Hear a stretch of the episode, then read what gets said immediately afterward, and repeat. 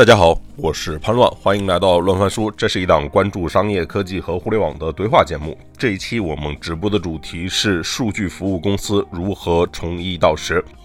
三位嘉宾呢是百度集团资深副总裁、大健康事业群组的总裁何明科。官远数据创始人和 CEO 苏春元，爱盛集团亚太区首席产品官，一面数据的创始人 Tony 人，对，就是其中何明科他也是一面数据的创始人啊。现在百度又收购了医疗商业解决方案服务商 GBI，前后差不多十年时间吧，何明科又兜兜转转回到了数据服务领域。在二零二零年，Tony 和一面数据被爱盛集团并购。并且 Tony 也加入之后，他的身份也从一面数据的 CEO 到今年升到了爱盛集团亚太区的首席产品官。嗯，不知道他现在看待数据服务的视角有没有发生哪些变化？本期乱翻书找来了这三位数据服务领域的创业者现身说法，我们来聊一聊甲方到底为什么付钱，就是数据服务公司跟大模型的关系是什么，以及创业公司最终能否避免被大厂收购的宿命。OK，我们还是先从自我介绍开始吧。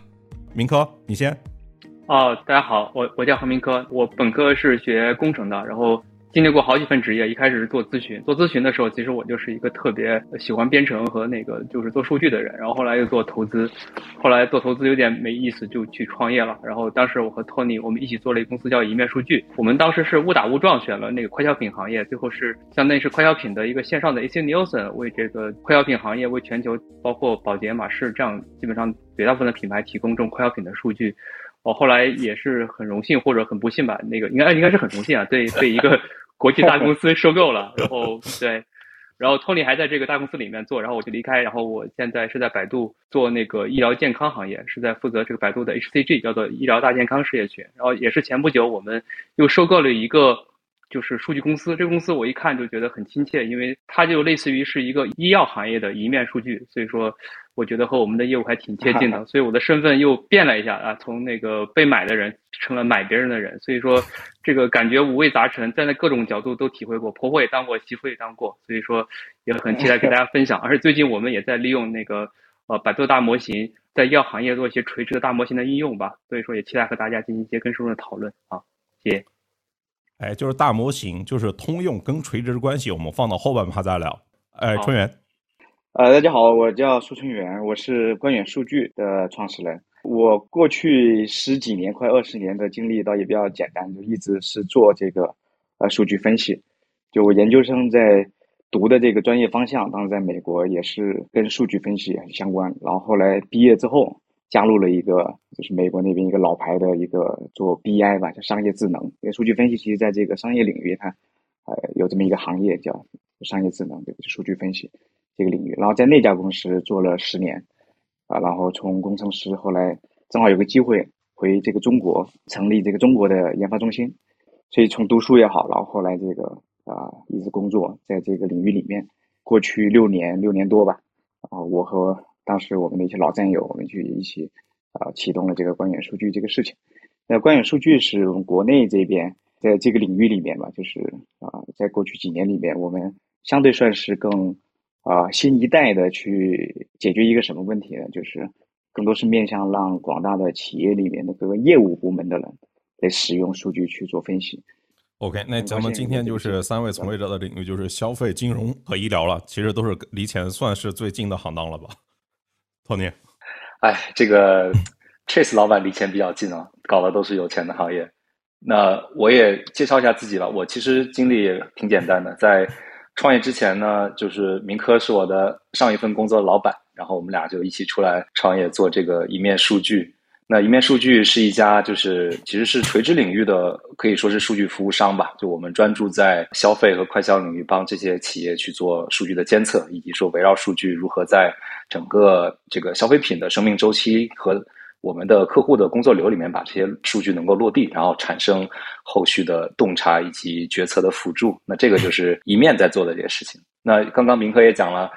这个我们是二零一九年的时候，一面就通过并购的方式加入了一家英国的上市公司，叫爱盛集团。那我呢，现现在其实也是从一面创始人的身份转换到了一个这家集团亚太区的首席产品官。那主要也是看他除了我们之外，其实在亚太区还有很多很多非常 amazing 的收购。然后我会帮大家一起去看我们作为几家数据公司整合在一起如何往前走，也切合今天的主题嘛。其实我现在就在做这个从一到一百的这个事情。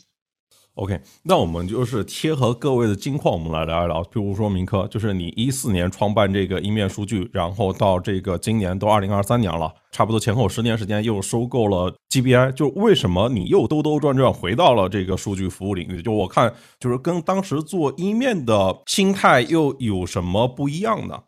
说实话，当时我和 Tony，我们一开始都是很苦的。我们一开始是那个给一个顶级的那个私募基金和 hedge fund 我们做服务的。就发现那个我们当时做的很好，然后呢，他就想把我们收购掉，我们当时就拒绝了，因为当时确实那个价格也不是很高。然后后来我们就觉得金融很难赚钱，一个原因就是说，其实你要成为 Bloomberg 这样的公司是非常难的。就是中国所有给金融行业做数据的公司都想成为 Bloomberg，但是基本上我觉得到目前为止，可能除了万德以外，我觉得没看见谁谁成功。于是呢，我们就误打误撞，因为我们有很多呃额外的数据多出来的数据，他们用不了。然后呢，我们就误打误撞进了这个消费品行业。在消费品行业呢，我当时觉得，就是当时我和 Tony 决定卖掉的一个原因，就是觉得很快见到了顶，就是因为真正能被我们服务的那个消费品牌，其实全球我们基本上已经卖遍了，就就就就只有那么多，可能一百个以内。而且呢，消费品还有一个问题，就是它只聚集在这个营销侧和销售侧，它比较关注数据，它的研发呀、制造啊，其实它是非常的成熟，或者是工艺化的，或者也不太需要数据数字化的指导。啊，这是消费品的一个大弊端，所以你看，全球真正做消费品数据的公司，呃，大公司上百亿美金的其实非常少，或者基本上是没有。当然，可能夹杂着一些调研啊什么之类的。我觉得那是一个非技术公司，这个是个人力的公司。但是我到医疗行业就发现一个很有意思的现象，就是，就首先医药行业它的波动性和那个阶级流动是很大的，对吧？虽然有几十家很大的药企，但是其实这个 biotech 公司其实在不断崛起、不断衰落，就是你的我们叫客户群体一下子变得非常的大。啊，就是可能是上百上几百都有可能。第二呢，就是在它辅那个产业链方面，就消费制造这个医药行业，它除了这个营销销售侧以外，其实它在研发、注册，注册就指的是在那国家各种就是药监局获得批文或者呃那个批号能够上市，这个整个领域它是对数据的依赖是非常大的。或者说你换个更那个世界本源的问题来看哈，就是我想了想，呃，医药行业是比较特别的一个行业，就是这个行业在研发的时候。你你还不知道你的产品的分子式是啥？比如说我们做消费品，对吧？比如洗发水，或者是以前我我学汽车的，我们学汽车，那就是铝啊、钢啊，对吧？这种这种硅啊，这种东西，这种各种分子式，对吧？马珠光体、马氏体什么都搞得很清楚。但是这个医药行业，就是说你的产品，其实在上市之前，在临床实验的时候，可能你才知道你的那个分子式是啥，对吧？一一直在做这种研发，在调整，或者是不行就挂掉。其实对它的研发侧，其实注册侧，它对数据的依赖也是非常大的。而且就是它的这个医药行业呢，它数据孤岛非常多，就是每一家有每家的数据，它不会公开出来。就从医院上讲、门内上讲，它都没法公开出来，就意味着这个行业的机会很大。所以国际上真正做医疗数据的公司，大概最大的公司可能有四五百亿美金的市值，然后小一点的也有也有两三家有个百亿美金市值，就远远超过了这个消费品行业的呃带来的机会，天花板也高很多。所以我当时觉得。做这个公司的时候，收购 GBI 的时候，我也想，啊，中国其实也应该有这样的公司出现，特别是中国药企最近几年都在拼命的就出海，出去到美国、欧洲，甚至是南美这样的国家，那我觉得非常像当年那个就是日本。一段历史，就日本的好像电通这样的就是服务型企业，也是随着丰田、本田这样的日资的这种汽车品牌出海，走向了全球，成为全球性的品牌。我觉得像我们这样的就数据服务商也有这样的机会，就伴随中国的这个药企去海外去全球化。对，所以这是我可能当时一个，呃，这两个行业啊，就是虽然就是我的初心都是做数据，但是呢，可能那个女生就是一个是做消费品，一个是做这个就医药吧，对我的感觉还是冲击变化还是挺大的。对。这是行业的变化。那如果就是不同的视角呢？就譬如说，其实像过去这几年里面，其实你都是在这个互联网的大厂，就是这些在大厂的从业经历，对于你今天做 GBA，就是相较于你最初跟 Tony 一起创业的时候，又会有什么不同吗？我觉得其实还是挺不同的吧，对吧？我我觉得可能创业的时候自己还挺有棱角的吧，对，然后 好多事情就就是。就，而且当时或者讲我，我当时也不太懂管理吧，不太依赖系统。就是我记得很清楚，当时创业的时候，最开始非常粗的那个操作的系统是我和另外一个程序员去搭的。然后当时我还自己写好多 SQL，结果我旁边有个程序员，我到现在都记得他的名字，他就跟我说：“他说老板，你你不要在那写程序。”他说我一看你写程序，我其实很心慌。那个 他说就是意思说我写程序是赚不了钱的。他说你只有去跑客户才能赚到钱。我觉得这就是我们做 To B 服务的一个，我觉得是一个好，就是优劣势是个双刃剑吧。就是说，其实你一开始你就是要注定赚钱的。对，因为你不，你没没法给投资人讲个故事，说我要干四五年，积累很多用户，哦，产品打磨好，然后呢，就像美国这种 fake 马这个故事，to B 也是非常的那个，就是特特别的，这故事投资人是不接受的，啊。但是我觉得在大厂里面呢，就是它的体系是更是更完整的。所以我就逐渐就学会着怎么去依赖体系系统，去更好的把这个 business run 起来。在那个自己创业的时候，其实 Tony 是学那个 CS 的 PhD，对吧？其实 Tony 后来也承担好多那个打单的责任，对吧？就是从那个打单见客户、写 PPT、陪人喝酒吃饭，然后其实我觉得锻炼还挺全面的。在大厂，我觉得就是非常感谢我们的小伙伴，好多事情就帮我分担了，对。但是也是可能我和系统的一种共生的策略吧，对。哎，那这个问题如果我问 Tony 呢？当时把公司出售这个决定是你们一起做下的，对吧？那如果今天再回头时光，如果我们再倒回来看，就是否有必要把公司卖掉，或者说你是否还会继续选择创业，拓展其他行业的数据机会？好问题啊！其实我感觉这么，因为我们并购发生在一九年，已经过了，基本上就是加上对赌的话，我们已经完完整整的跑完了一个四年的业绩周期了，所以现在。如果从结果看的话，我觉得是当初的决定是非常非常对的。其实有几个方面吧。如果是从这个整个公司的呃成长上的话，其实我们的体量或者说我们的成就，其实比四年前要翻了啊翻了八倍。就这个，其实我觉得作为一个垂直领域的数据服务商来说，如果就是按照自己的就是内生的 organic growth 是非常非常难做到的。然后在这个经历了四年增长的过程中，其实。对于一面的呃团队，然后包括我个人，其实大家的收获都是非常多的。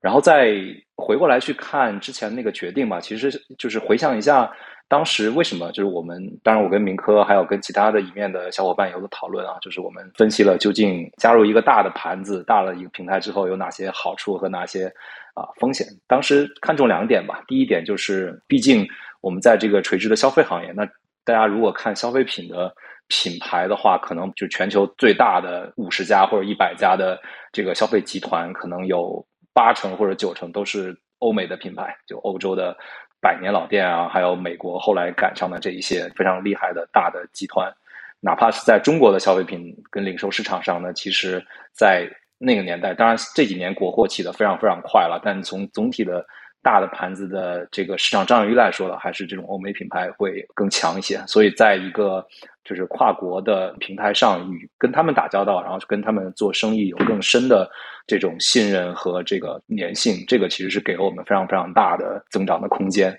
那第二个其实就是在于数据能力或者数据服务的出海了。当时我们做有这样一个判断，就是。在数据分析或者说是这个消费领域里面，甚至再说的窄一点，就数字化的这个消费电商里面，中国其实是遥遥领先全球所有的地方的。比如说，当时我们跟集团欧美的同事讨论，至少会领先亚马逊五年的时间。所以在这个前提下，我们就非常有信心，觉得我们既然在中国能够在这么凶残、这么激进的市场里面拼杀出来，那。我们出去卷一卷，欧美人卷一卷，东南亚应该还是非常有前途的，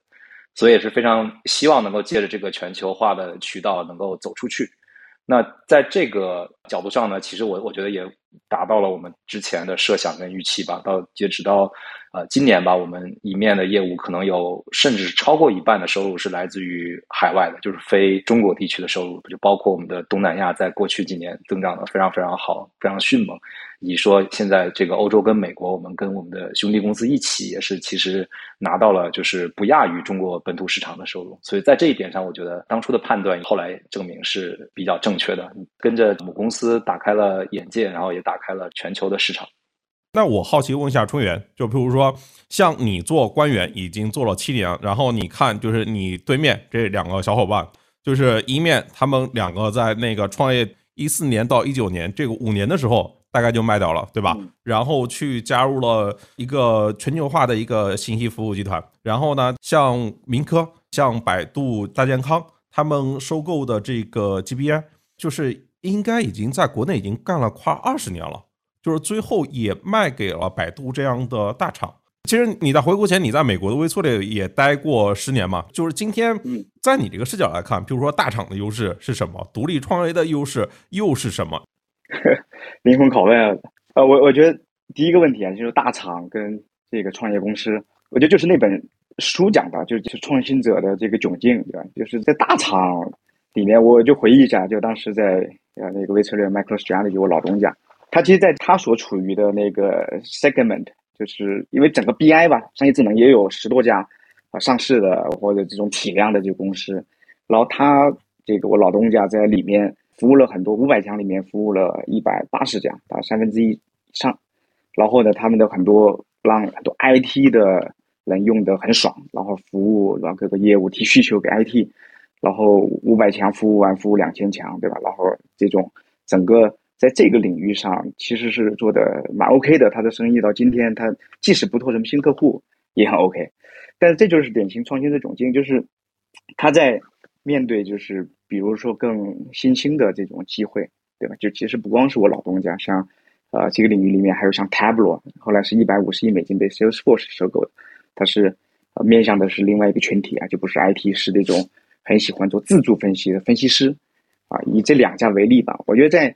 啊，这些成功的这些牧师里面，他做到后面，啊，十年二十年做到了第一曲线之后，啊，因为整个市场的变化，啊，那他很多新的这种需求，其实对他们来说就是很难去相当于把自己给搬起来，对吧？这典型创新的窘境。那对于我们来说，就是当时为什么去做官远，这个六年多前也是这个点，就是在中国这个市场上，它好像既不像是说要去服务这些 IT 的这些人，因为现在在中国，这个其实卷得很厉害，就是业务永远是等不及 IT 啊去给他服务的。在今天，这个就叫敏捷吧，用这个词，业务变得太快，然后你 IT 掌握了这个很多数据的话，它永远没法响应啊业务随时的这些变化调整。在零售消费，这就更明显啊。但我们可以讲一些例子。第二点呢，就是我们是不是就是如果不服 IT，我们去看就是在中国这个市场上，就有很多是不是具备了这种分析师啊这种土壤？就像刚才讲的这种 Tableau，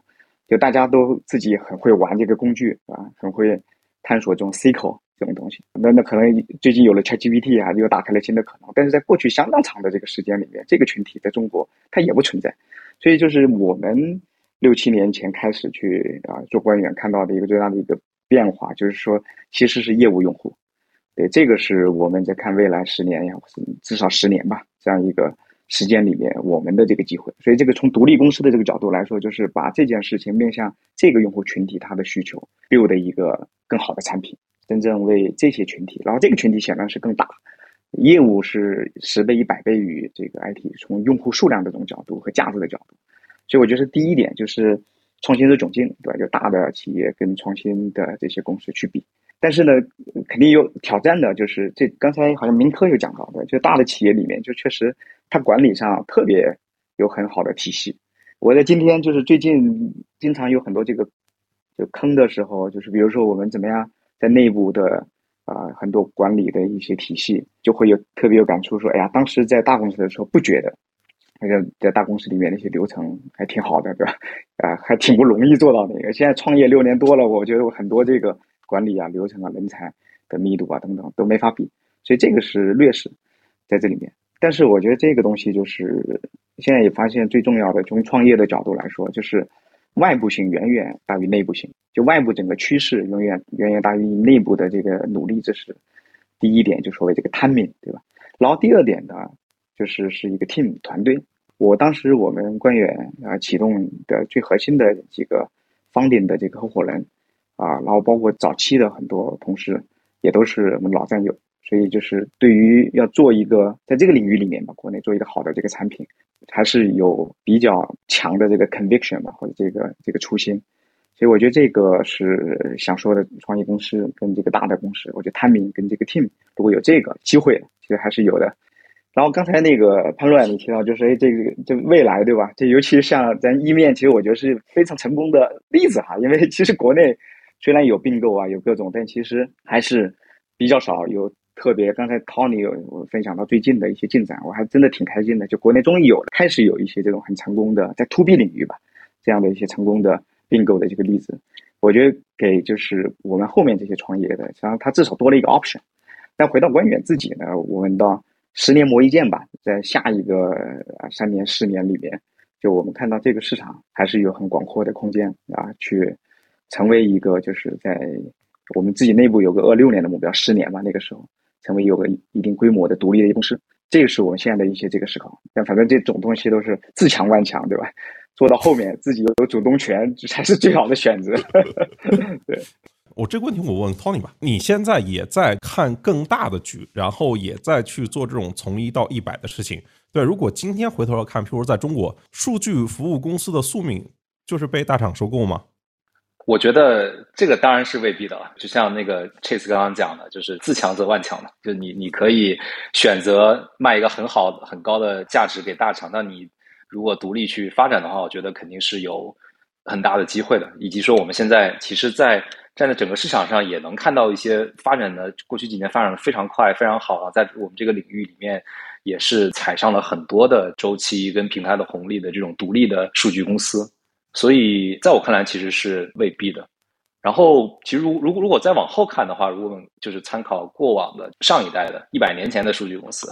然后这些公司的发展历程，其实往往也都是，首先，我觉得它肯定会因为某种红利，不管是流量的红利，还是渠道的红利，还是一些新技术、新需求的红利，它一定会有一个快速的增长的这个时期。那过了之后呢，它可能后面会逐步的会多家公司的并购会发生了。就比如说卖给大厂是一条路了，那拼盘子也是一条路。最近几年，其实这个数据领域尤其活跃啊。如果大家看，就是呃一些全球的数据公司的话，像快销的线下零售监测老大尼尔森和这个耐用消费品的老大 GFK 也做了一个 merge，两家公司合二为一，变成了零售监测的巨无霸。然后另外还有在美国的这个 IRI 也和这个 NPD 两家数据监测的公司也合二为一，变成了一家。那个同样的公司，那还有一些数据公司呢，也会跟自己的上下游，比如说有一些做那个分析洞察的公司，在搭上这个广告公司和这个媒介公司，形成合力之后呢，那其实是原来我做裁判做分析呢，现在我其实拉了一个脚法特别好的球员，那我们就直接下场自己干了，变变成这个最能打的这个球队，这个也是一条路。其实我觉得，其实现在这在这个时代里面，机会还是会非常多。那其实根据每一家公司的具体的情况和赛道，还有这个最终创始人的诉求吧，我觉得都是可以走出非常非常多的道路来。我切一个问题吧。就比如说，其实三位其实是从消费、金融、互联网，然后医药这一块的数据服务，其实都做。我我不知道明科，如果在你来看呢，就是哪个产业的数据服务它发展的程度跟那个商业化是最高的？然后以及呢，就比如说你像数据化程度啊、竞争程度啊，然后产品迭代啊，或者是说数据素养、人才储备这一些，它都有这种就是决定它发展的好坏的那个关键要素都有哪些？然后你觉得哪些更重要一些？对，我觉得首先是说这个行业它依不依赖数据做决策，对吧？因为数据最后是都是要决策的。对，那很显然就是说，比如说像金融行业，它就很依赖于数据做决策。所以说，最大的数据公司可能全球现在是 Bloomberg。对，它虽然没上市，但是我曾经算过，它一年的收入肯定是过那个百亿美元的，然后而且它的那个利润非常的高。对，因为就是它的决策很短，对吧？就是说因为。你像我们消费品，还是说春远做了很多事情，你做了这个拿到数据就做决策，其实到最后决策落地还是很长的。但是金融的好处就是说，我拿到决策以后，我敲一个键盘就可以了，对？给你打笔款，或者说特别是二级市场，你就买卖就行了。所以这个这个数据离钱是最近的，我觉得这是一个很大的因素，对吧？然后另外一个就是说，我觉得就是说这个行业它的本身的数据化程度高不高？有些太高度数据化的公司，其实你的数据的那个有点，我觉得它可能是有一个像一个 U curve 一样，对吧？就是说，当你待那个就是就数据程度太高的公司，比如互联网，我觉得那个机会也不大，对吧？就是比如说你像字节这样的公司，对吧？你拿拿来举自己的例子，那比如百度或者是 BAT 这种公司，它自己很多数据它自己就能搞了，而且它也不很依赖于外面的数据。所以说，整个互联网行业可能除了 Quest Mobile 这几个这么几个数据，其实没有很大的数据公司也做不大。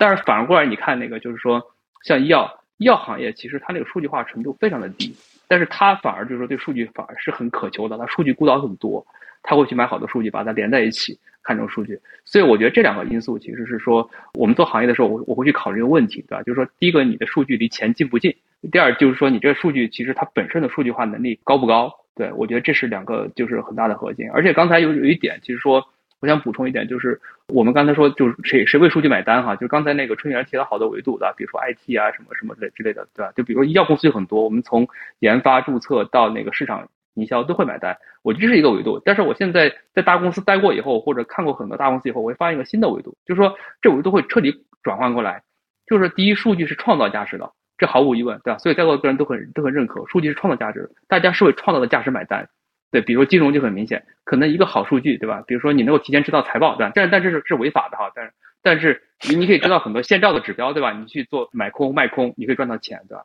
这是一个值得上的价值。另外一个价值其实是很容易被创业者会忽略的，这也是我最近几年才体会到的，就是一个自证价值的价值。这有点像个二阶导数啊，就什么意思呢？就是当企业越大的时候，其实管理这公司是非常复杂的。作为一个 CEO 而讲，对吧？就是比如说我们在座的四个人，你或大或小都当过 CEO。其实当公司大量程度的时候，其实你不知道谁在干活，你也不知道谁在骗你，对吧？所有下面的人要干的一件事情，就是要利用数据自证价值，就是这个数据变成一个保护自己或证明自己的武器。这个在在这种投放领域、marketing 领域，或者是很多领域，就特别是越玄学的领域，就越重要，对吧？因为你总不能天天告诉 CEO 说，老板我很重要，我做了很多贡献，对吧？那你总得有一套。话语体系给老板讲，那这时候特别在 marketing 领域，这就很重要了，对吧？你拿数据来证明自己的价值，但是这种创业方向，我觉得反而是被很多创业者那个给忽略的。对，我就补充这么多吧。对。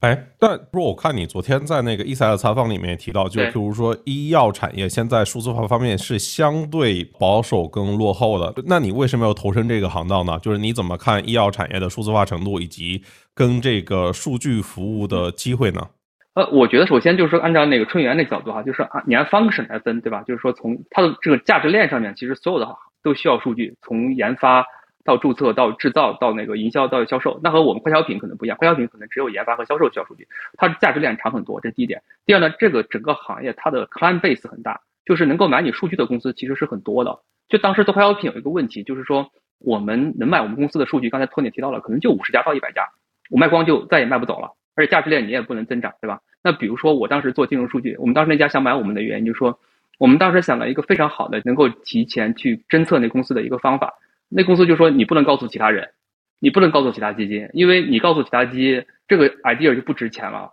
然后所以说我要收购你，就是大概这种想法。那我说我辛辛苦苦做出一个数据来，我如果只能卖一家，而且我只能卖一个环 value chain，那我这商业模式是做不大的，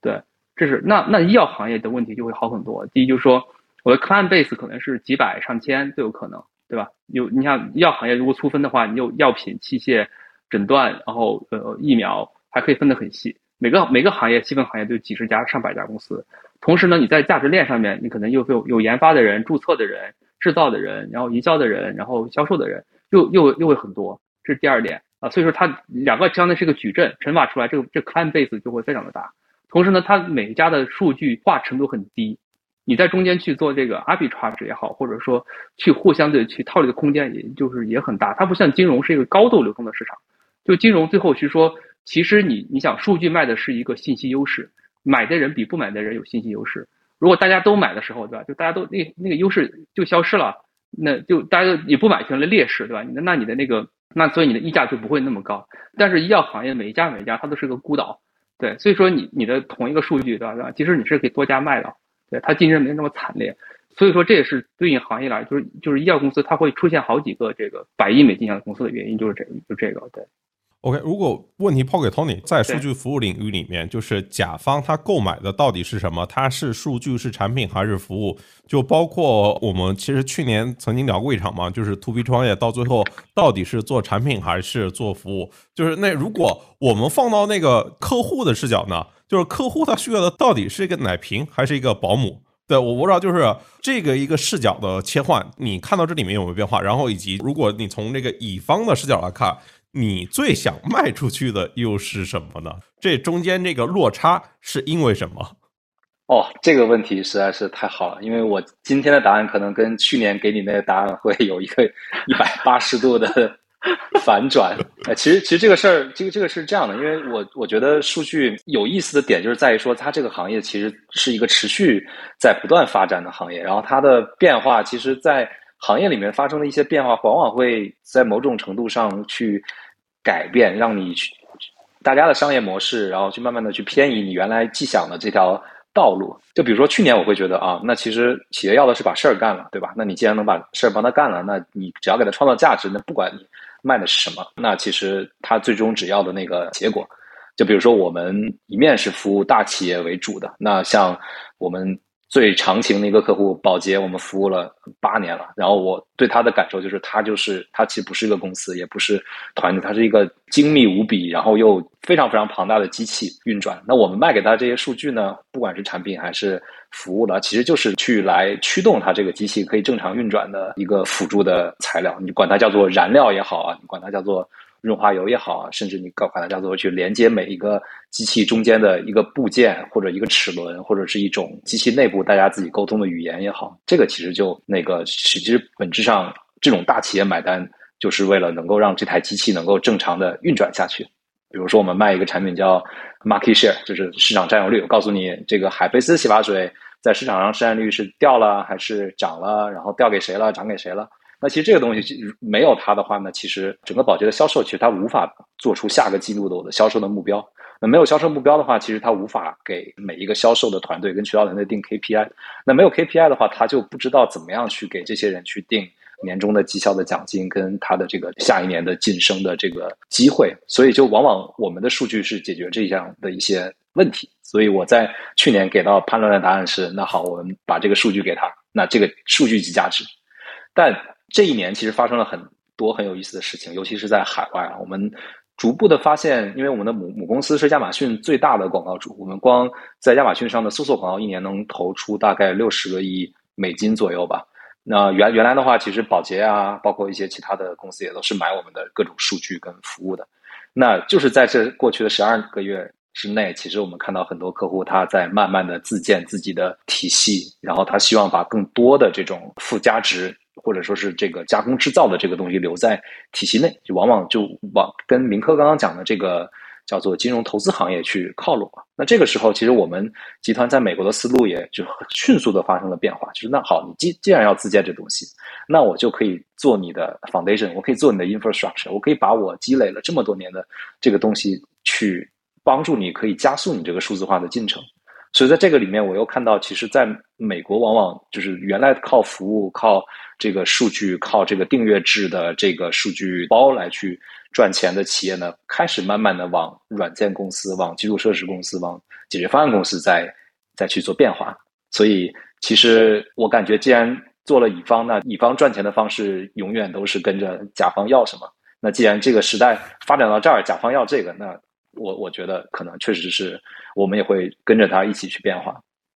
就简单说，其实我和托尼特点就是说，我们都是身段比较柔和，就是甲方需要什么我们就做 做什么，对，只要不违法、不违道德，都可以实现的。卓源到底是做产品还是做服务？我们是坚定做产品。哎，刚刚那个背景，我就蛮想这个，就去年那个讨论对吧？就就有讨论这个产品还是这个服务，就那个。奶瓶还是保姆，对，就是我们的一个可能跟这个背景有关哈。我觉得这个最大杠杆肯定是产品，然后那那个奶瓶没有办法，那可能就是那得上保姆，对吧？啊，但是这个心中那个梦想也好，和和所有努力的方向，肯定就是把这个把它给奶瓶化，对吧？就是保姆这个东西，就怎么样能够 scale 它，它是一个经济模型上能比较难成立的。但可能就是就是这个农村包围城市也好一样，这这个有个过程。就我举个例子哈，刚才结论说了肯定是这次产品，但第二个那个路径上可能得灵活。我第二个我举个小例子，就是就像做这个数据分析一样，这个国内其实还是最大的那个瓶颈啊，就现在大家用数据最大的瓶颈其实是缺少数据分析师，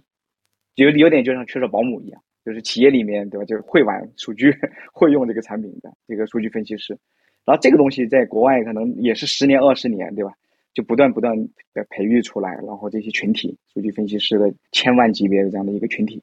但国内感觉这个是未来真的是很长的过程，这个十年就是我们前一两年的时候，我们自己推演，可能在。大概这个地方落后可能五到十年跟国外比，然后这个东西的演进会很缓慢，就是这个要培养这个群体出来，这种所谓数据文化也好，数据素养也好，然后人这一个要一个 generation 一个一代人的这个变化，对吧？但是呢，这个也很有意思，是最近待会可能一会聊了，就因为这个 ChatGPT 对吧？一下有可能把这个本来要很长周期的这种保姆的这个门槛给极大的降低了，所以个待会可以再聊到。所以我觉得，但凡有可能，肯定就是就回到保姆，回到奶瓶。对，其实我我不太同意啊，我觉得国内我观点比较极端啊，就是反正这种直播极端点才好看嘛。就是我觉得做产品做服务是被投资人误导的一个巨大的那个伪概念，就是说你做产品对吧？实际上是一堆人躲在服务器后面，躲在机器后面，也是在提供服务。那为什么你躲在机器后面就是产品了呢？你站在客户面前就是服务了。这个这都是形式，不是本质。我觉得本质是那个你的人效和你的续费率。比如说我算过国际几家，比如说像咨询公司，是标准的服务公司，他们的人效我算了一下，是远远高过国内的那个 BAT 的。就是可能最牛的可能腾讯和那个赶不上啊。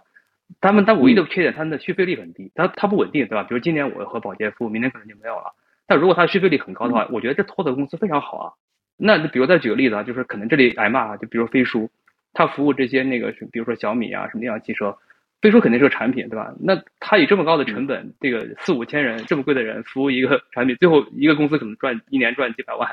我觉得啊，这些人这些人躲在那个机器后面，他就能叫产品了吗？对吧？那如果这样好的话，那我每个人去那个客户那儿服务的时候，我穿一个盔甲，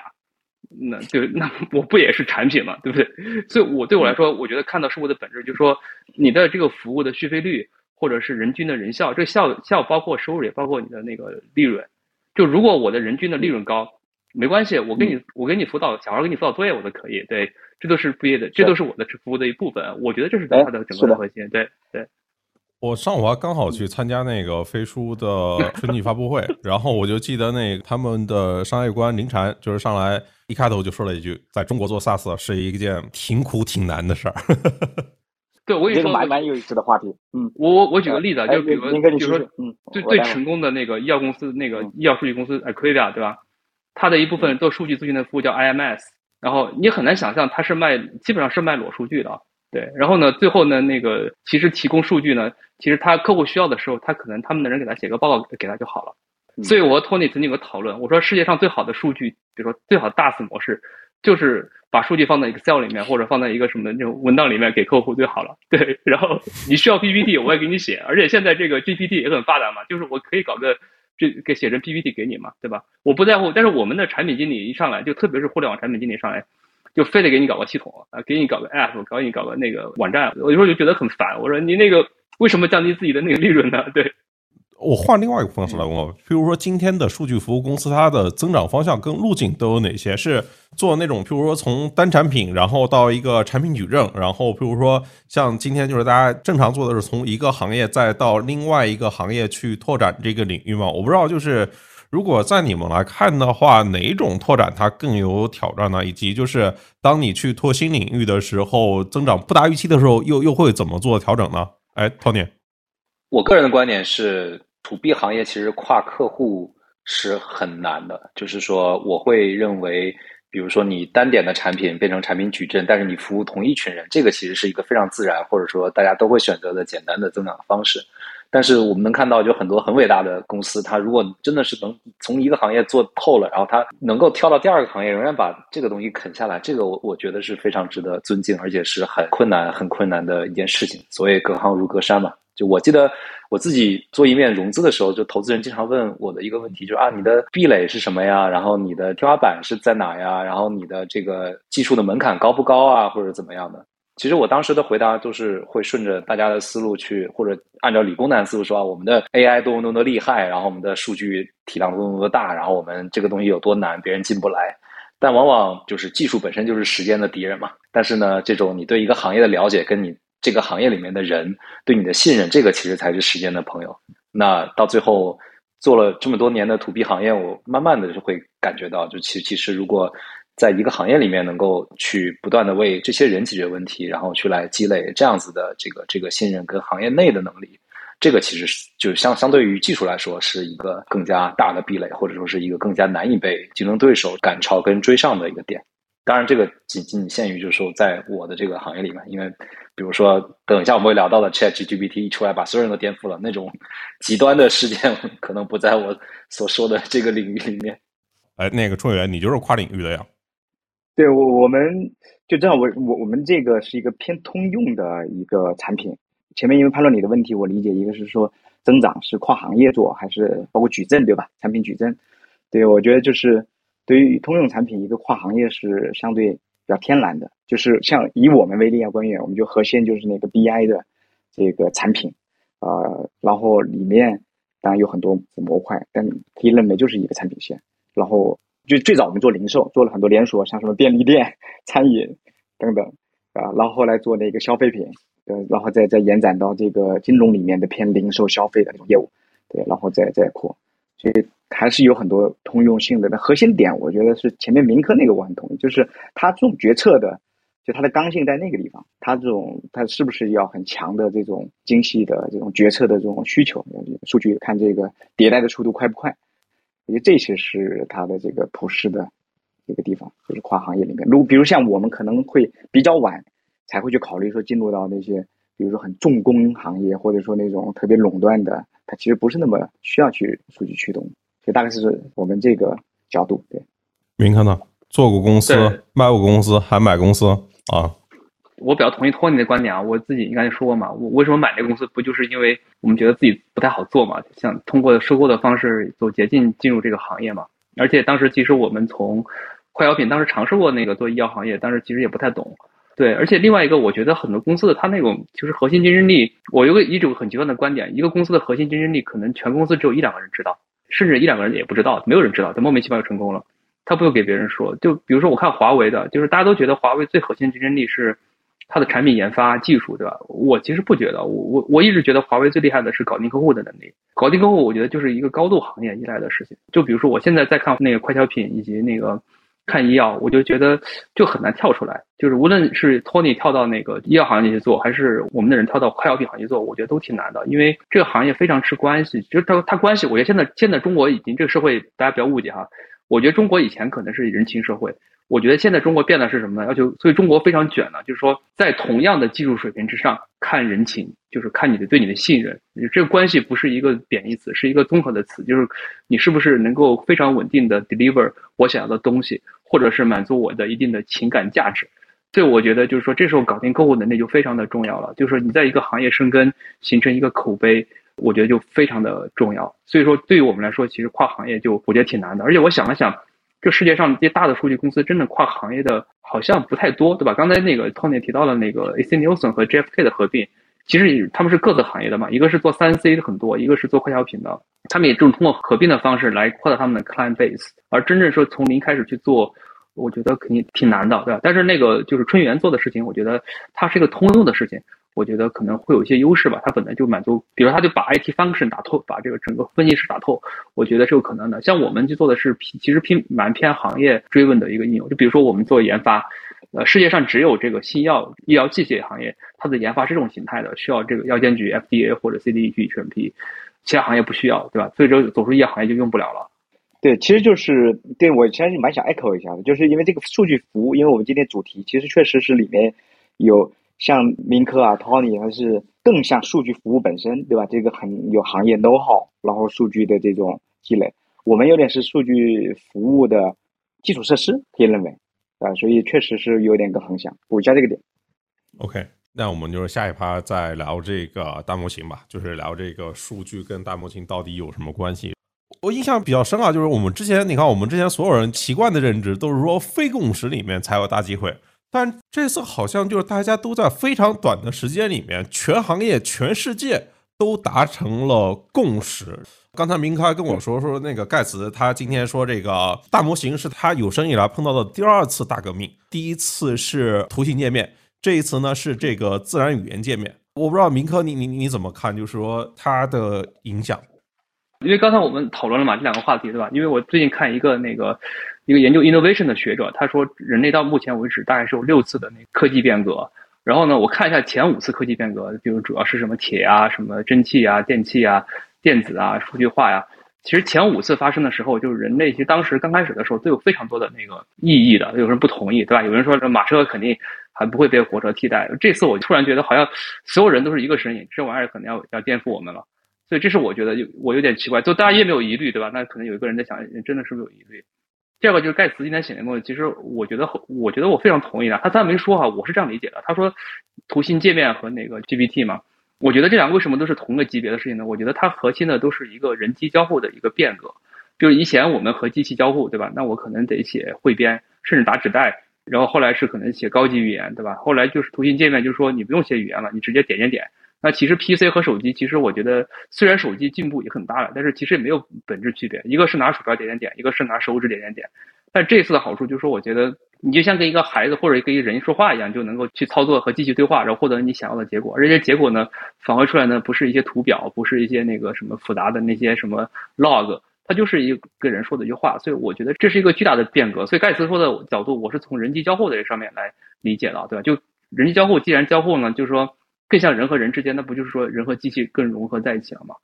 那谈到数据呢，其实我和托尼最近聊的还挺多的，我觉得。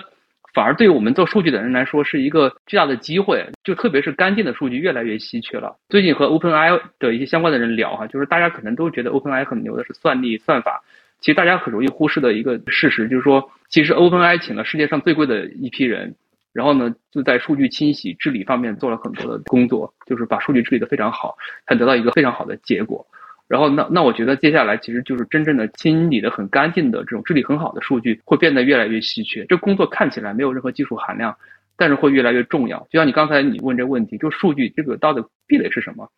其实当年我和托尼去融资的时候，有段时间我们俩都挺自卑的。那投资人就说：“呃，你们俩哥们不就是会写爬虫嘛，对吧？就是说这爬虫不是谁都会写嘛，对。但是春元肯定知道我在说什么东西。你能够稳定的写爬虫，能够每天比如说上 T 或者上这个 G 的拿到数据量。”而且这数据还是干净的，可以用的，这是一个工程上是非常难的事情，对吧？其实这就很好理解。你说我造一个桥，对吧？这两个小河沟，我放下一根木头就是个桥，这也是桥。那你造一个跨海大桥，就是港珠澳大桥，那也是桥。但是这个桥和桥之间就工程上出现了巨大的差异。对，我觉得其实就是数据治理，就是这个事情。就是说，你要是简单做一点很小的数据，对吧？然后呢，不太计较干净不干净，那没问题，谁都可以做。但是你要做到一个超量的数据，而且这个数据治理非常干净可用，能被机器用，能产生好的结果，我觉得那就变成一个工程的奇迹难题。我觉得这是非常难的，而且常常被人所忽视的。我觉得一方面是干净数据，另外一块就是对于这块，我自己其实一直有一个好奇啊，像现在大模型它发展的速度，就是人类已有的数据。就是高质量的数据啊，就是它肯定很快就会被用完，就是因为人类它生成数据的速度肯定赶不上这个大模型它训练数据的这个速度嘛。那以后 AI 训练 AI 生成的数据，我觉得这担心大家都会有啊。就是首先，其实还有一些隐藏的数据大家不知道嘛。就比如说，其实通信这边搞很多数据的，每个人每个人私有的数据。那比如医疗的数据，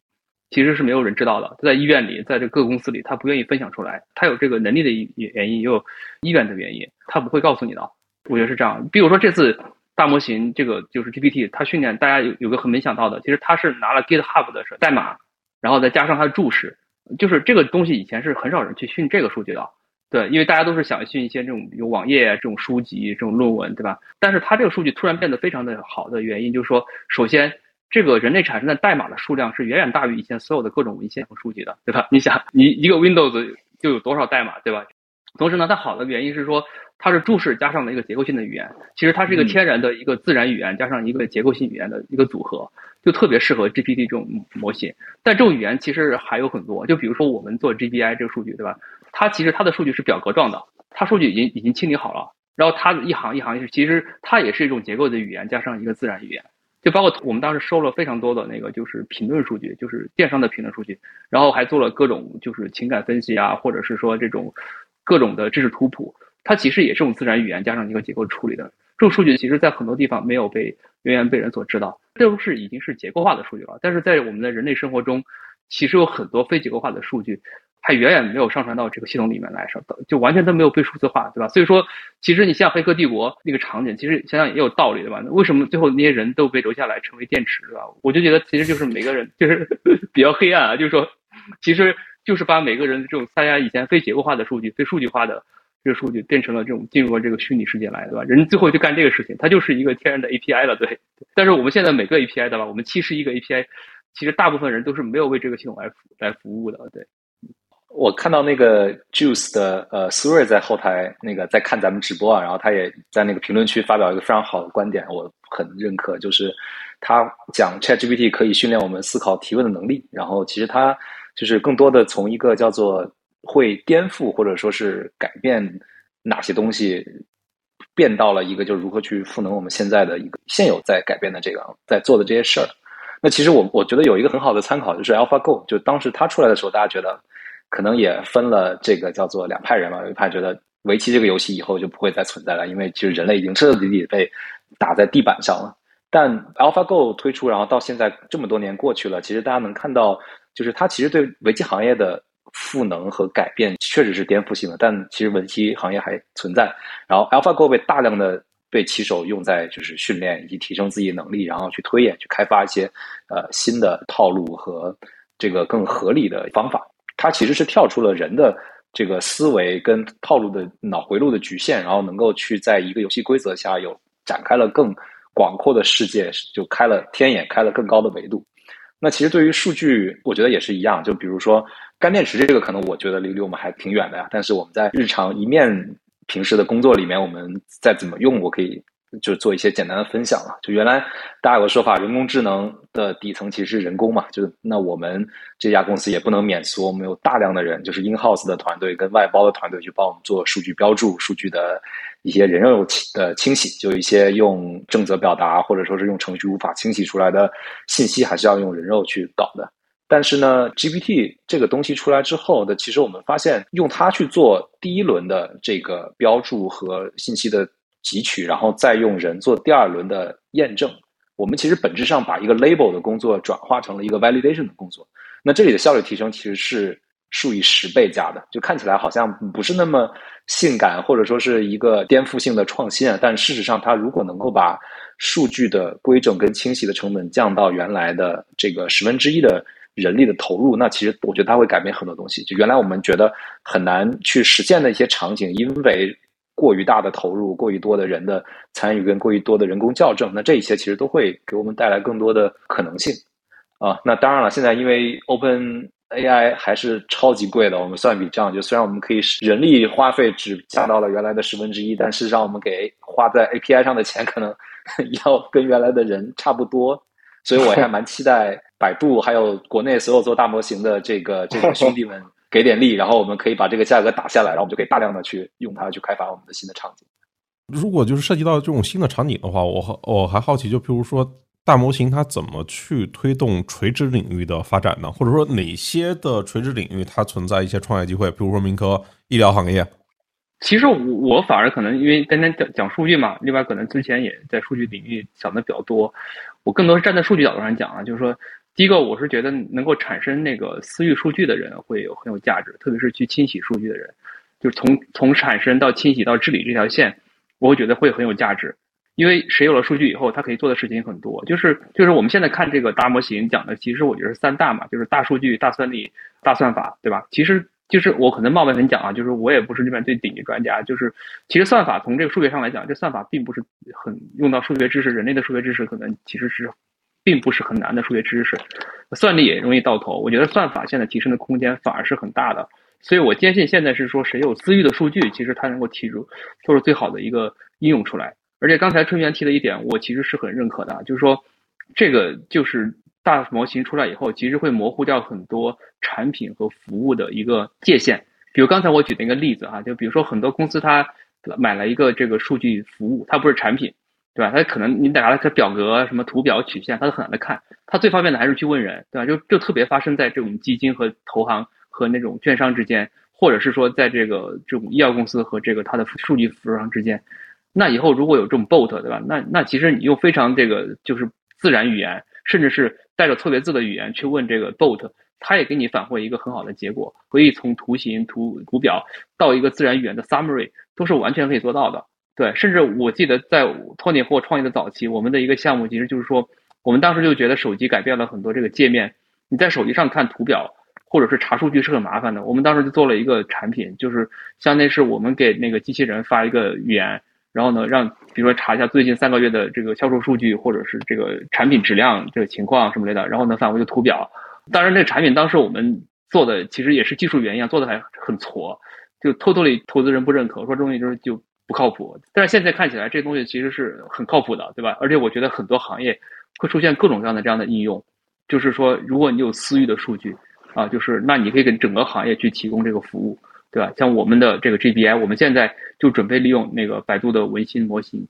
呃，去做这样的一个服务。哦，就是一个我们叫 GBI Bot，其实就是药企所有的人都可以问药企相关的这种医药相关的这些问题，数据我都可以返回一个像人写的话一样，就像真的像人和人对话一样。这种服务，我觉得这是一类。另一类就是说，这个数据私域到不是整个行业能用，只是一个公司用，就像成为一个公司的知识中台，就这个数据是不能出公司的。对你只能是这个公司用，不能卖多家公司。你只这个公司用，那那你提供的服务就说你把这公司的数据治理好，通过把它治理在一起，然后呢让机器可以用，然后呢变成一个整个公司的知识中台。所以说以后你作为一个新人，对吧？我当时刚才说了很多飞书的坏话，就是说我要飞书有好话，就是说装飞书以后，你比公司一个员工入职，你装上飞书，你就可以在开始办公了。所以当时我我当时在百度我还提过一个这个指标。就是说，如果你看一公司的这个它的 IT 系统做的好不好，就是说，你看这个员工从打卡进公司的第一刻起，到最后能开始真实干活，发出第一个邮件，发出第一个 IM 为止，这个时间越短，证明这个公司的这个 IT 水平或者内部的这这个所谓的知识管理水平越高。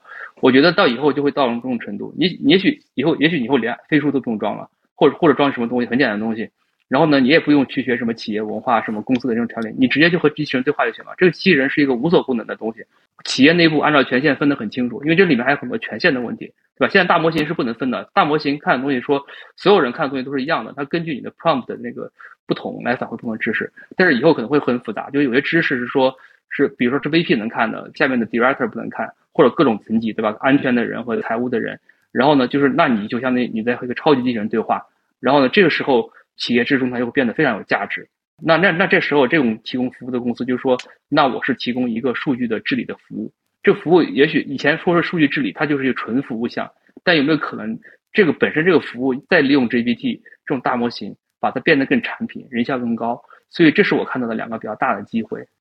OK，明科认为就是数据大于算力大于算法。然后呢，就是还要分这种行业的知识跟这些企业内部知识，就是它它其实存在一个边界。那如果问 Tony 和春源呢，就比如说你们会怎么看这一轮技术的变革也好，冲击也好？然后在你们作为数据服务商来说，怎么来应对这一轮的技术的冲击呢？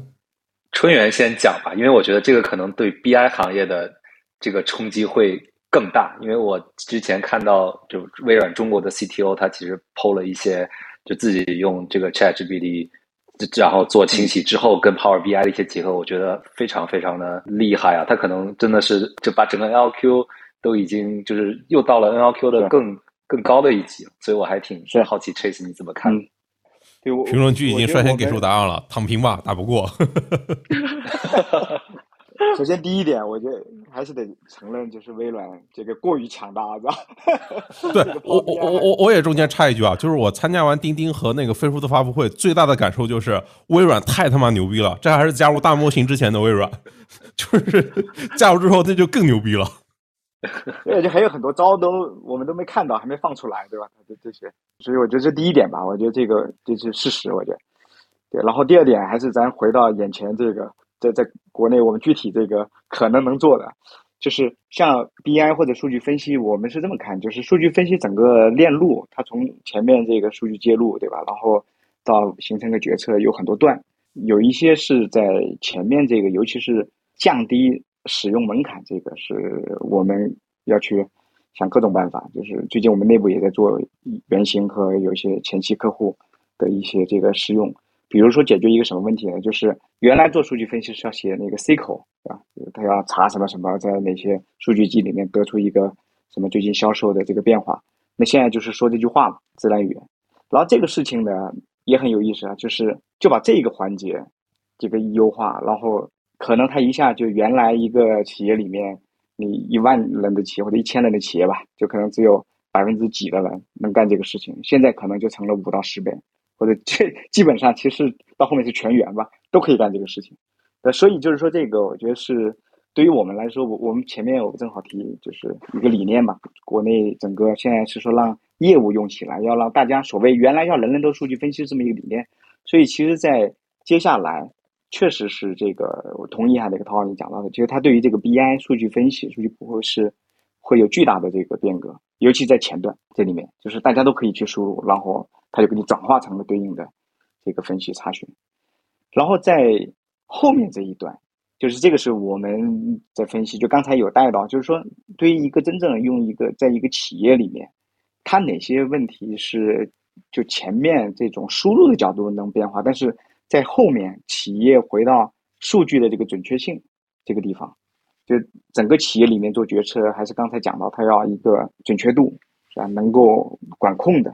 在这里面。这个是一个他绕不开的，所以这个相当于就是说，我们再问一个问题，就是对于数据分析啊，对于数据决策，它会不会颠覆 database，对吧？如果会颠覆 database，那可能这个也类似，但这个现在确实没法回答。我觉得这里面，最近我觉得在 to B 领域，大家看到的更多，你看哈，就是说像 Office 三六五的这 Copilot，对吧？这个玩意，这个玩意就是。我初步的这个我们研究嘛，就是它这里面其实是用到很多类似 to former 的东西，是把各个环节给给串联起来，但它仍然还没有到最本质的回到结构化的数据数据库，或者把这个最整个企业里面在后台对吧？这个最需要管控、需要各种一致性啊，这这些东西啊，能够 touch 到那里，所以我觉得这个是在未来还是有待在观察的。但不管怎么说，它肯定都会能正向的去影响这个东西。然后再回到，我觉得还是想表达一个点，就不管它怎么变，真正回到一个企业里面，最后要用到，比如中心的技术去辅助做决策，一定要的是一个企业级的产品吧。我还是想用今天 一直在讲这个事情，一个 enterprise 叫什么企业 ready 的 enterprise ready 的东西，所以它有很多这些肯定用得到，但是还是要回到企业里面，刚才说的。各种管控性能，然后它一定要能够每天要安全，对吧？然后权限，所以那个可能是不是在对于我们呢？我我们在思考，这些企业里面越来越反而在后面重要，然后前面就是去接力到这些新的技术这个地方，然后成为一个完整的产品，这样才可能在后面这边不管微软也好，是吧？还有一些这个别的从不同的技术点上创新，但是占据的是说你是一个完整产品给到企业真正去用的时候，因为我们去服务客户。这个我像明科也 Tony 也有类似感觉，就像前面讲那个写那个是爬虫，其实 BI 啊，就是数据分析这个产品，在过去也存在一个，我们创业这么多年，每年都会有人也会问这个问题。那 BI 不就是用那个百度也有开源 eChart 对吧？就那个可视化的，那那不搞两张开源的搭一下就是个 BI，那好像也是哈。但实际上，那我们还活着或者还有机会的原因，就是它显然不只是说某一个点，而是一个完整产品。学一下这个角度。OK，好，那我也讲一下吧。虽然我们行业可能形势不如呃 Chase 他们那么严峻啊，但确实真真实实也感觉到了一些挑战。其实像一面，我觉得是机会哈，对我们。补一句，好。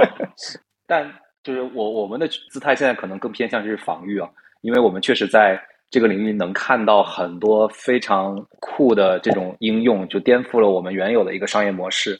举个最简单的例子啊，因为呃，本质上我们一面在 NLP 领域积累是很深的，我们一直在如何去分析跟理解消费者的评价，然后大家在讨论一个商品的时候，大家就在那说什么？是说价格呢，还是材质呢，还是服务呢？然后它的好评、差评、典型意见是什么？它有没有一些什么讽刺啊、反转等等的这些东西？所以我们其实有一条产品线是行业非常能打，然后我们拿出去跟客户。讲就是其实是很很厉害的，但是呢，它有个问题，就是它的这个呃 set up 的成本很高。一般因为按照传统做安 p 的方式，你要先建知识图谱嘛，然后你要建完知识图谱，你要去标注数据，然后你要去训练，这样搞来搞去，大概没有两三个星期，其实上不了线的。然后这个 G GPT 三点五出来以后，我们发现有几家真的是就好像就是两三个人的创业团队，他就是非常简单，就是他什么都不搞。知图图谱也没有，然后 NLP 的模型就更不用说了，就是把这些评论直接灌到 GPT 里面说，就问 GPT，你可以帮我总结一段这个产品的优势是什么，劣势是什么？关于产品的典型意见是什么？关于服务的产品意见是什么？关于价格大家觉得贵还是便宜？等等的，然后啊总结的非常非常好。这个其实对对我们来说是一个挺大的震撼的，或者说呃，就像春元讲的，就是更多的是机会嘛，然后但是也会挑战。首首先，如果我们的产品形态不做迭代跟变化的话，其实你从跟客户的这个直观的感受跟体验上，其实是拼不过这样子形态的一个产品的。但是呢，它的机会是在于说，原来我们可能这个定价好好贵，你要建整整个一套的体系，估计没有个五十万上百万，其实你是建不下来的。但现在我们能看到了一个快速跟。低价以低成本去服务更多的、更广阔的客户，让更多的人把这一件语义分析跟这个评论分析这样子的一个场景用起来跟做起来，这里其实是存在巨大的机会。所以，像我我们的态度，我个人态度啊，就还是先多看，然后先防守，然后在里面找到让我们现有方案落后于市场的这样子一些地方的同时，有些真的能够为我们打开更广阔这个视野的东西，我们一定要就是第一时间的冲进去，然后把它用起来。那如果把问题往回拉一拉，呃，三位多回答一下这个问题：数据服务领域它的核心竞争壁垒是什么？就或者说，就是大家都抽象一下，明科可能也也也抽象一下，就是说自己公司的核心能力是什么？然后这种核心能力它是怎么被构建的？为什么在今天可以帮助大家去应对这种不管是技术上的还是竞争上的冲击？要么春阳还是你先来？嗯，好的。像我们这种公司的核心的壁垒，就是你的意思。我觉得还是怎么样把，比如说我们解决的，因为解决呃的问题是帮企业做各种数据的分析，CEO 看的数据分析的，跟一线的人、IT 的人跟业务的人，他都很不一样。所以我觉得我们的能力还是把就是各种数据分析师人都叫这个，但是他有各种各样的场景，把它抽象成一个标准的这个产品，然后在我这个产品上面，我可以去给到千家万户，对吧？飞入千家万户。他在这上面就可以去完成他的那个任务，这样的话就是一个就是对我们来说就是标准产品的这种能力，在未来可能能够以最性价比，对吧？因为最后要找到一个持续的经济模式嘛，能够服务相对广泛的这些行业企业，然后它能这里面解决它百分之八十，对吧？常规的这种数据分析的这种需求，所以小结一下就是说。是标准的产品的这种抽象和研发的这个能力，啊，如果要再叠加一下的话，就是就是企业级吧，啊，就这个难度就是会，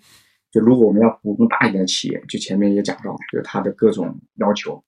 是企业级可能有一百个特性的要求啊，不管是从安全啊，从部署啊，从各种负载啊、性能等等，那又是一个标准产品。就比如我举个例子啊，像我们又得给招商银行用。然后又给元气森林用，又给一个可能就是才刚刚有一百家店的一个小公司成长型公司，但都是一个标准产品，然后去服务，所以它就是要适配到不同的阶段在这里面，我觉得这个是最核心的点吧，对我们来说。Tony 呢？我觉得作为数据服务公司的壁垒啊，就可能我我说的会比较虚一点，就它可能是一种叫做呃更加。比起技术或者客情，或者是对行业理解这些之上，更多的是一种更虚的东西。就好像我们踢足球的时候，我们经常会说，有些球队他的防守非常强，但他防守强是因为他的前锋可以高位逼抢，导致他其实防守他并不是通过加强后卫的能力去增强他的防他的防守的。所以回到数据服务这个行业呢，就我觉得是否能够形成标准，就如果你能形成标准，那你这个就是一个极强的壁垒。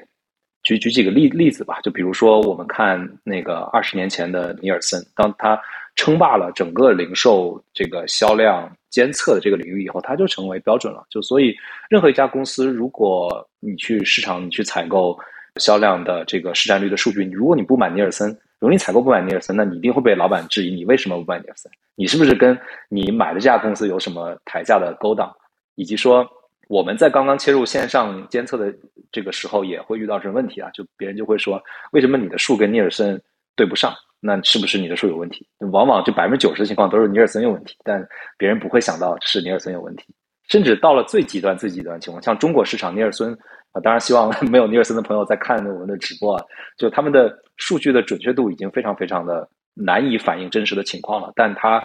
企业是不得不用的，就是他一边骂一边用。原因是，如果脱离了他，他没有办法找到第二家能够是行业公允的、大家都看的、大家都一致认可的这个数据的标准。这个其实我我觉得，如果任何一个数据服务公司在任何一个领域或者是任何一个行业能做到行业标准，那这个其实就是一个巨大的那个竞争壁垒。刚才这个蛮想啊，他的问一下，就是因为我我之前在想，也想过类似的，没想明白。我就觉得说行业标准它是个结果，最后做到了什么，它成了行业标准，就那个壁垒。所以就追问一下，正好就比如尼尔森也好，对吧？对我我说其可可能这个有点毒鸡汤了。我我觉得其实可能分析他做对了什么，是一个事后的，就是往回看的一个就是马马后炮了。我我觉得更多时候更多的是时势造英雄，他在。正确的时间开始做这件事情，然后而且他做的足够快，然后刚好就做成了。就有因为尼尔森起家其实是在二战之后嘛，就然后那个那个时候所有的消费行业非常非常萧条，然后保洁甚至都说我我就不干快销了，这东西年年赔钱。然后尼尔森就跟保洁说：“哎，其实你你要继续坚持下去，因为你虽然赔钱，但是你的市占率在涨。当经济回暖的时候，你就是可以赚很多很多钱。”然后这个时候，就尼尼尔森就靠着他这个 market share 的这一个概念，然后就。占领了这个市场，在那个时候，宝洁，因为他这个就是建议他赚了很多钱之后，所有的人都开始买这个尼尔森的这个所谓的 market share 的东西，他就在瞬间变成了行业的标准。那如果你说一一些公司在在更早的时候做，他那个时机没有到；如果再晚的话呢，市场上已经有尼尔森这样的玩家，他也做不成。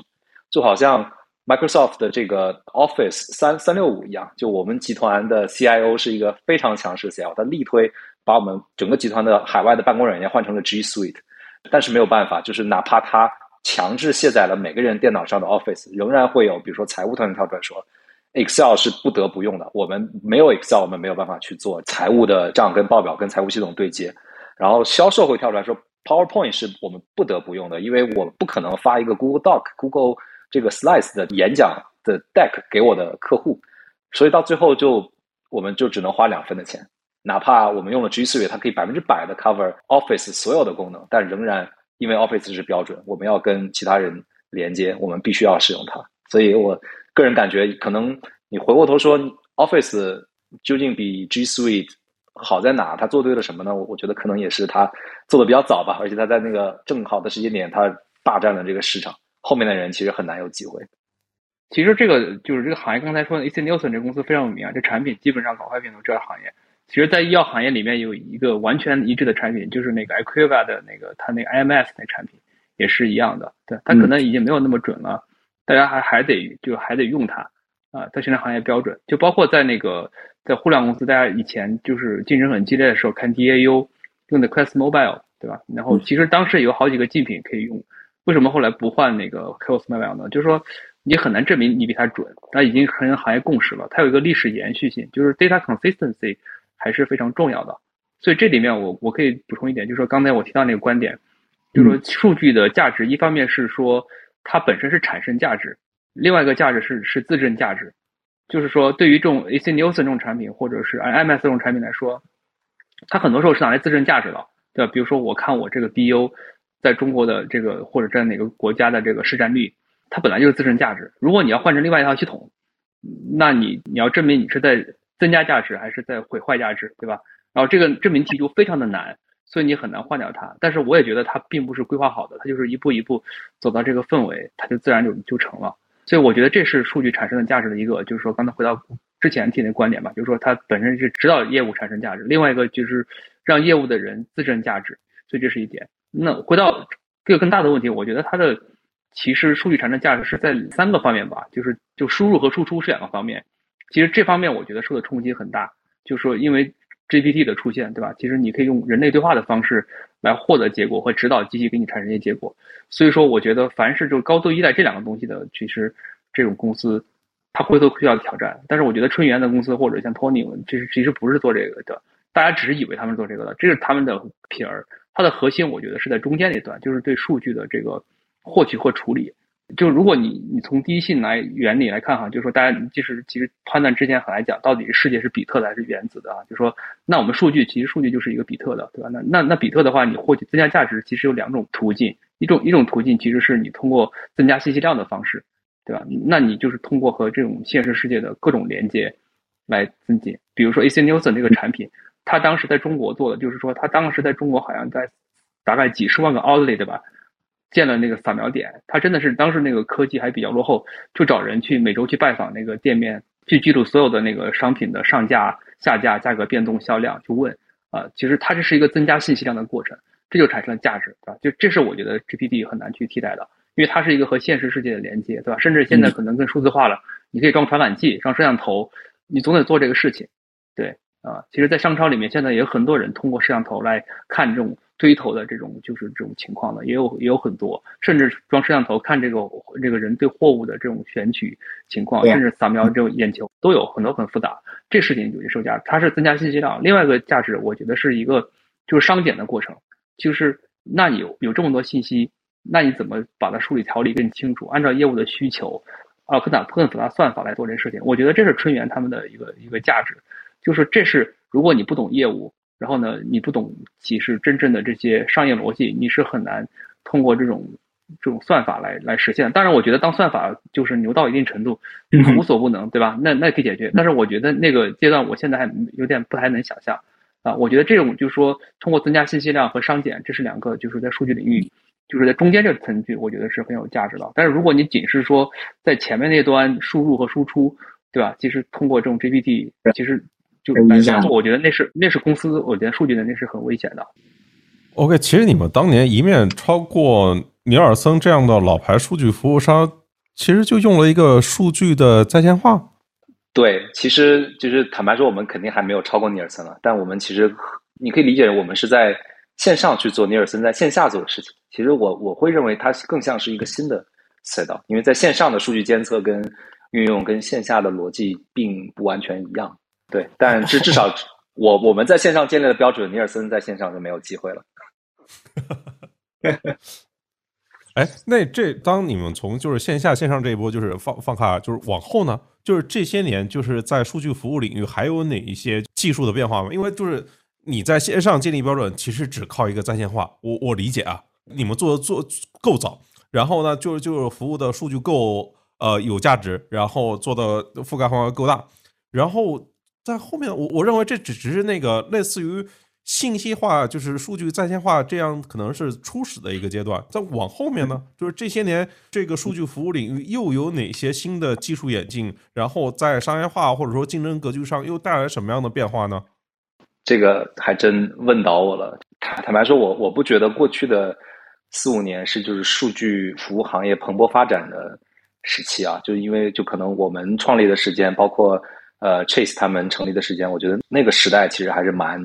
蛮 exciting 的。就包括我们去年跟那个文峰一起聊，然后还有更多的公司，其实都是在那个时候出来的。但是，就你让我回回想，从过去的几年的话，其实我从商业模式或者说是技术上，我并没有看到一些真的颠覆式的创新。但新公司一定也有，而增增长很快的公司也也会有。他们更多是往往是伴随着新事物、新渠道跟新的。数据源头，比如说抖音突然爆火了，那有一些做抖音的数据监测跟分析，跟围绕抖音的数据做服务的公司，它起量非常快，现在收入可能这个领头羊可能已经超过一面了。所以像这样子的公司，我我觉得是随着新兴的数据跟这个行业的变化，它永远会浮现的。但如果再下沉一层，从底层的技术的革新或者商业模式的变化带来的新的这种革命性的颠覆。我其实觉得过去几年它不是一个叫做非常非常积极的状态，直到 GPT 的出现，但还是在输入和输出端有个大的变革嘛，对吧？就是说，但数据方法本身没有大的变化，但是可能这个我的回答可能比较那个特别一点啊，就是在医疗行业，医药行业是有些变化的。就比如说，你可以理解为说，以前所有的那个新药或者是新的企业上市叫做临床实验，临床实验你可以理解成是一个 control test，就是说。是在一个控制好的一个群体里面做实验，选取的人也不多，对吧？顶多是几千例、几百例。但是后来就是提出一个概念叫做 RWS，就是真实世界研究 （Real World） 这个就是这个 study 或者是这种 experiment，就是说这个药它带着一定条件上市，然后呢就是已经在真实世界里用了，然后他去跟踪这些人，然后采集数据，然后呢再来证明这个药可以扩适应症，就是可以治疗更多的病，或者或者年龄可能从成年人放到小孩这样的这种做法。其实你可以理解为是我们互联网以前做的 test 都是说是离线的做个 control test，现在是一个在线的 A/B test。我觉得这在医疗行业是一个这几年比较大的变化。但是我觉得这个变化其实是由这个一些法规啊，或者是说也当然也有技术的推动哈，就说你比如跟踪病人那个反馈更及时了，对吧？医疗手段更先进了，来带来的。但是这是一个这是一个行业特例哈，就是在其他行业，我觉得好像我也没有看到。对，其实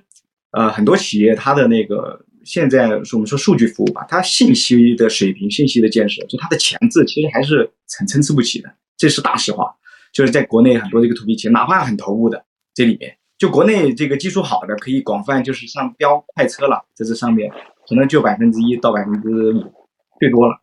所以绝大部分的这个企业其实是在，因为要用数据了。我说的形象一点，我们遇到的就因为要看数据了，反过来倒逼，我靠，这数据质量不行，然后就开始把这个数据给弄起来，然后把这个数据的口径开始给盘起来，因为原来那个都都没有都没有一致。也是，所以我们比如说，你看，我们第一年还提 AI 加 BI 呢，后来为什么一直搁在那？我们反过来还做了个什么产品啊？就是在第二年的时候，啊，叫 Smart ETL，反正这是一个一个专业词，就是就是数据质量不好，所以呢，我们额外提供了一个模块，就是让它做一些数据清洗，让就是那些很灵活的，不是要做大中台那类，就很多时候业务就是有不断的数据的变化，对吧？最近搞什么电商，搞什么活动，然后它可以预清洗好再做分析。所以这就是一种很典型的，我想表达一个点，就是很多这一类，就在过去很多年，数据其实跟 AI 结合的是蛮近的。但你看国内有很多搞 AI 的公司，对吧？就是呃数据智能的、智能决策的，但现在都还是遇到蛮大的一个问题，就是除了像刚才我们说的，他要回去补那个数据的基础，然后很多在管理上，比如说做哎，我们要说规模化去做供应链的预测为例，真正中国有。多少家企业的管理水平能够适配这个？它背后有了管理的要求，那管理的很多这个逻辑都跟不上，所以它就是也没办法。所以有数据的基础，有管理的基础。所以我觉得有点从这个角度来说呢，其实它确实是在演进，但它这有很多东西它不会那么快。所以慢慢的，可能你去看未来几年那些已经 我们说 BI 已经用起来的，它未来就可以再开始进一步更智能了。然后第二点呢，我们看到还是也跟这个用户的群体很有关系。就是我前面也提到一点，就是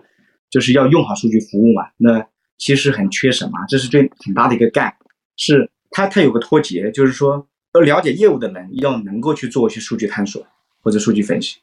对，就是这种能结合的。现在在金融行业有这个是 number one 的第一重要优先级的叫做数字化复合人才这么一个概念。这是金融行业整个最大的一个趋势，要培养更多的数字化的复合人才。就别的行业可能没有这么官方了，但就这个意思，就是说业务里面的人能用数据，业务他们是懂的，因为平时就在业务里面。但过去很长时间的矛盾在哪呢？是 IT 的供给去服务业务，永远跟不上业务不断不断就是变化啊，快速敏捷的这种需求。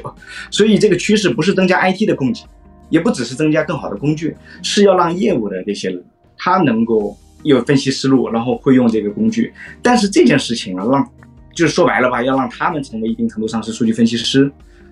这这个事情就是五年十年要很缓慢的一个这个过程培养，对吧？意识等等，但有意思就哎，我们可以看看，就 ChatGPT 这个确实可能会把这个门槛拉的会比较的低，所以这个是蛮真的是期待的一个变革。那 OK，那咱们差不多就到这边，也聊两个半小时，差不多啊。好，谢谢谢谢。好的，OK，今天就先聊到这边，大家可以订阅、点赞、评论、分享。如果还有什么想听我说的，欢迎在评论区互动留言。我们下期见。